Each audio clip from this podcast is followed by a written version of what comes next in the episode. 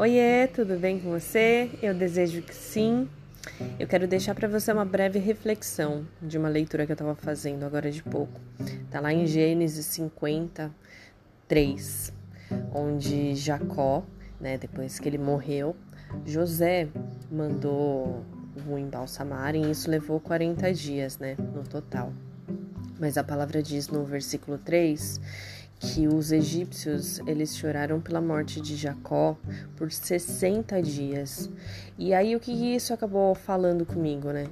Que os egípcios, as pessoas que estavam a serviço do, de, ja, de Jacó, de José, as pessoas que nem faziam parte do assunto, que nem faziam parte do rolê, né? Que não tinham nada a ver, na verdade, né? Com o assunto. Choraram pela morte de, de Jacó, aceitaram passar esses dois meses de luto, né, é, em respeito à família, em respeito a José. E o que me chamou a atenção é que na palavra houve esse respeito. E hoje em dia a gente às vezes tem tanta pressa, né, para ficar bem. Às vezes o luto, né? Eu já ouvi de alguns pacientes e também de alguns amigos que é, perderam às vezes algum ente querido e aí às vezes o próprio cônjuge, né, perguntou: "Nossa, mas já faz um ano que essa pessoa se foi e você ainda tá assim?" Nossa, mas já, já faz um mês, já fazem dois meses, já fazem seis meses. Como se o luto tivesse uma um prazo de validade, né? É, eu já recebi esse tipo de pergunta também, né? De pessoas que perderam alguém falaram: Rose, qual é o tempo para eu ficar bem? Qual é o tempo para essa dor passar, para essa saudade diminuir? E o que eu respondo é: não sei. Sabe por quê? Cada pessoa tem um tempo determinado, cada pessoa tem um, um prazo. É, e na verdade, esse prazo ele é muito assim figurativo, porque a saudade, na verdade, ela não é que ela passa, ela muda de formato. Então, é, tem épocas do ano, por exemplo, que essa saudade aperta, tem épocas do ano que essa saudade é menor. Na verdade, por exemplo, em datas comemorativas, geralmente dá uma apertada ma maior, né?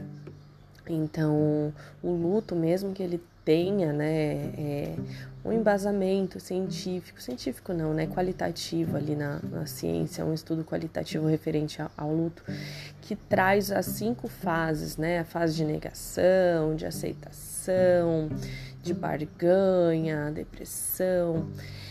Mesmo que tenham, né, várias fases do luto, é, mas é, é apenas uma maneira da gente conseguir identificar em qual fase que eu tô. É uma maneira da gente conseguir nomear a fase que a gente está, né? Então a gente identifica qual é essa fase, a gente administra ela, né? E aí a gente resolve ela. Como que a gente resolve? Conversando sobre o que a gente sente, conversando sobre ela e deixando ela aí, porque realmente quanto mais a gente coloca para fora, menor é, é, a proporção daquela dor. Aquela dor ela começa a diminuir em sua proporção.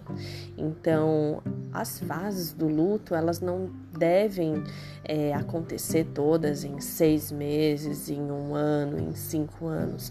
As fases do luto, na verdade, elas vão e voltam e na verdade o que a gente precisa fazer é identificar em quais nós estamos, né, em cada parte do ano, em cada ciclo do ano, administrá-las e resolvê-las. Então, a questão do luto é um, a gente vai aprendendo a lidar com ele, entende?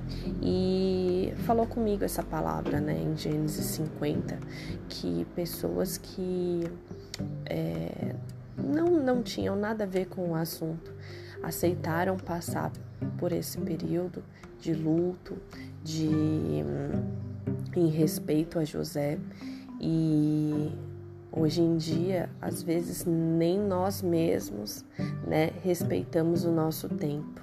Às vezes nós estamos angustiados e nós queremos que essa angústia passe em um dia, né? Essa angústia, ela é nossa, ela precisa ser validada primeiramente por nós. Deus é quem as valida em primeiro lugar e nós precisamos validá-las.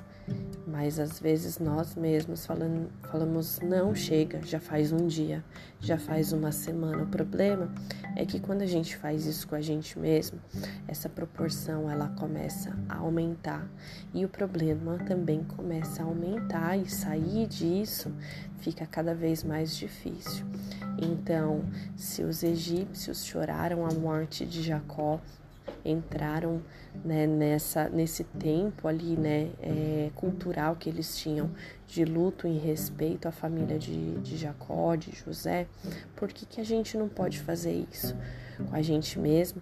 E fica a reflexão também, se a gente, é, estando do lado, fazendo parte do problema, fazendo parte ali do, da convivência de alguém que está em luto ou que teve alguma perda. E luto, gente, não é só perda de ente querido, luto é tudo. Mudou de casa, a gente sente o luto.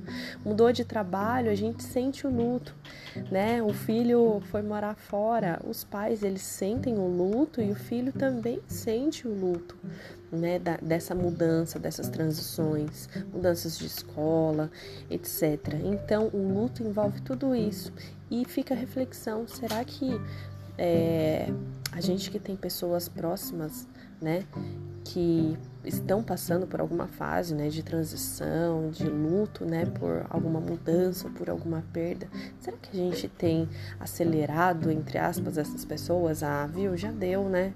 Já fazem tantos dias, tantos meses que, que você tá assim, como se tivesse um prazo de validade, né?